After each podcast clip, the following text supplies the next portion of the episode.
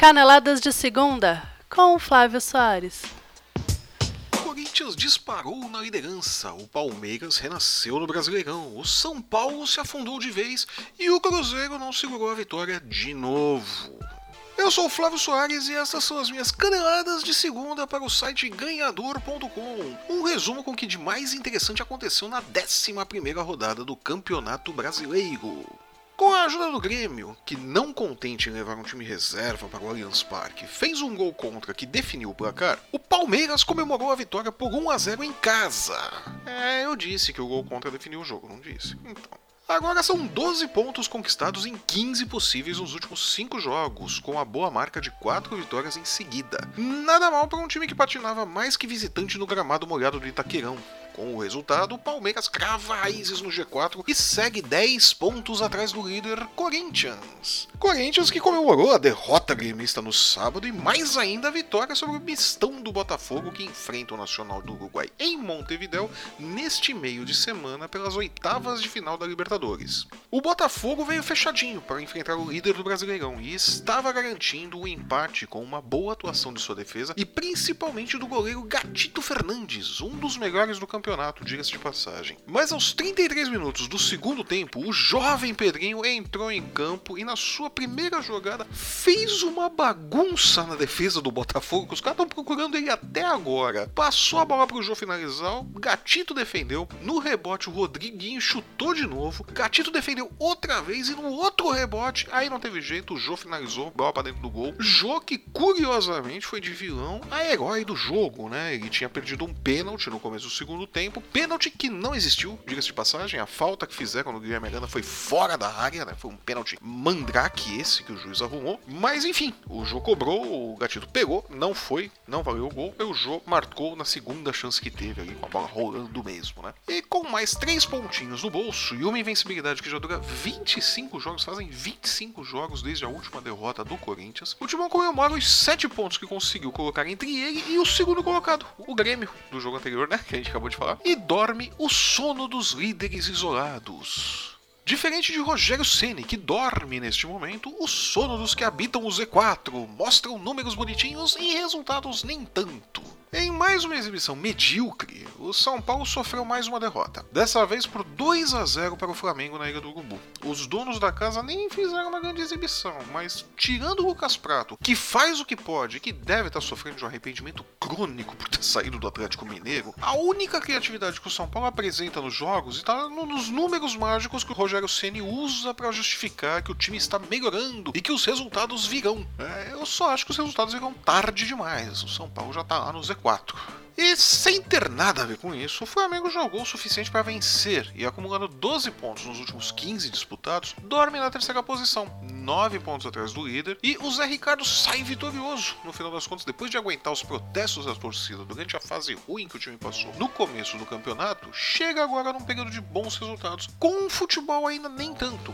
mas melhor do que apresentou antes, né? O time tá incorporando e Diego, Everton Ribeiro, esses caras estão começando a fazer a diferença. E ainda tem o Giovanni para estrear. O Flamengo vai dar trabalho. Está conseguindo seus bons resultados. Bons resultados que o Cruzeiro parece ser incapaz de manter nesse momento, né? Depois de ceder o empate pro Palmeiras para a Copa do Brasil no meio da semana passada, em menos de 20 minutos, e depois de abrir uma vantagem de 3 a 0 no primeiro tempo, o Cruzeiro saiu na frente de novo no domingo contra o Atlético Mineiro e tomou uma sonora virada. Perdeu o duelo por 3 a 1. Eu, honestamente, nunca acho que a culpa de maus resultados é só do treinador. Você tem toda uma série de fatores que explicam por que, que o time vai mal, por que, que perde, o que, que acontece a derrota, a virada e tudo mais. Mas caramba, se eu fosse torcedor do Cruzeiro, eu também ia estar tá louco da vida com o Mano Menezes, né? Pô, duas viradas em uma semana é muito pra cabeça de qualquer um, né? Pelo amor de Deus, precisa ver o que tá acontecendo com esse time do Cruzeiro. Melhor pro Galo, que já tá invicto a quatro jogos e com o resultado subiu sete posições. Agora tá ocupando o sétimo lugar na tabela do Brasileirão. É, ficou bonitinho, né? Sétimo lugar, sete posições, né? Não, nossa, vocês estão muito mal-humorados, nossa senhora. Mal-humorados assim como o torcedor do Santos, que deve estar com o humor do furacão depois de ver o seu time empatar em 1 a 1 com o Atlético Goianiense. Falei certo de novo, minha editora. Um dos piores times do campeonato, que saiu na frente no jogo e só não segurou o resultado, muito provavelmente, porque o meia Jorginho foi expulso aos 6 minutos do segundo tempo. Com um a mais, o Santos, que escalou um time misto, vale lembrar, fez toda a pressão que não teve capacidade de fazer no 11 contra 11 e acabou arrancando um empate ali no, no meio do segundo tempo. Que foi ruim para os dois times no final das contas, né? Pro Atlético, ele continua na lanterna do Brasileirão, não mudou nada, tá lá, amargando, pagando seus pecados no Z4. O Santos, com o um empate, não completa uma série de três derrotas seguidas, né? Ele tinha perdido pro esporte na décima rodada, na rodada anterior, e perdeu pro Flamengo no meio de semana pela Copa do Brasil. Mas ele pode marcar o empate, sim, com o lanterna do Brasileiro na coluna de tropeços, né? Não dá para ficar perdendo ponto pro lanterna da competição. E como eu disse, o Atlético Goianiense é um dos piores times do campeonato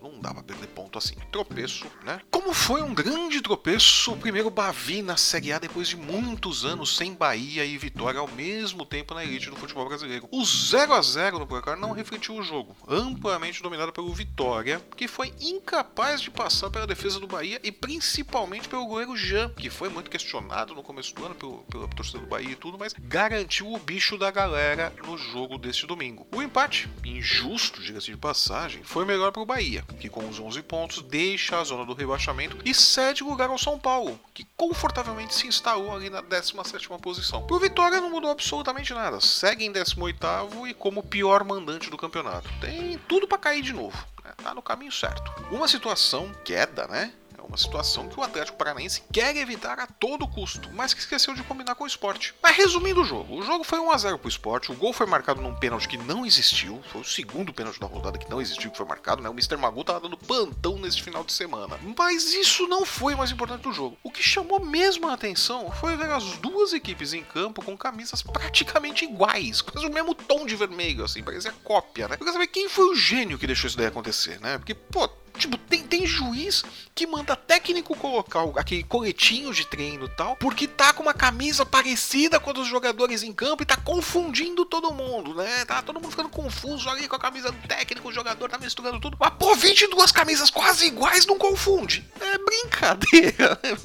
Só tinha vermelho ali em campo, né? Só no Brasil que acontece esses negócios. Os caras acham normal, né? Depois reclamar o juiz e o caso com a camisa da mesma cor. E fechando a rodada, outros dois empates o Coritiba recebeu o Vasco e foi pro intervalo perdendo por 1 a 0 e com dois gols de Kleber virou para 2 a 1 no segundo tempo. Mas aos 45 do segundo tempo permitiu o empate do Vasco, que segue sem vencer fora de São Januário, mas em compensação somou seus primeiros pontos longe de casa. Olha aí que legal. Pior pro Coritiba, que não perde há dois jogos, mas não venceu nenhum dos últimos cinco. É, é, deixei confuso de propósito. É, eu sou um cara mal, fazer o quê? E a Ponte Preta foi até a ressacada enfrentar o vice-lanterna Havaí e tudo que conseguiu foi um glorioso empate em 0 a 0 Méritos para os goleiros Aranha e Douglas, que trabalharam muito no primeiro tempo para segurar o resultado. Honestamente, o placar não fez jus ao jogo.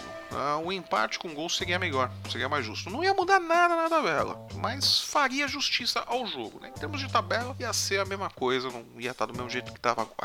E encerrando mesmo a rodada, né? A rodada fecha hoje, segunda-feira, né? O Fluminense recebe a Chapecoense, que vem de uma série de três derrotas seguidas na segunda-feira às 20 horas, né? Triste o que tá acontecendo com o Chapecoense, né? Veio começou tão bem o campeonato, chegou a liderar ali na quinta rodada tal, e vem caindo, vem caindo, vem caindo, já tá, daqui a pouco tá lá na, na zona do rebaixamento também. Não é time pra ir pro, pro Z4, mas até o São Paulo também não é e tá lá, né? Já pegou a cadeirinha dele. Eu sou Flávio Soares e estas foram as minhas caneladas de segunda para o ganhador.com. Muito obrigado pela sua audiência e sua companhia. Nos veremos na próxima quinta-feira com o resumo dos jogos do meio de semana. Até lá! E se você gostou do nosso programa, dê o seu joinha em nossa página, comente, siga-nos nas redes sensuais, no Facebook, no Twitter e no Instagram. Assine o nosso canal do YouTube. Sim, estamos no YouTube! Deixe seu comentário, sua crítica, sua sugestão ou apenas escreva para dizer que nos ama tanto quanto Nutella. Boa semana e até a próxima quinta!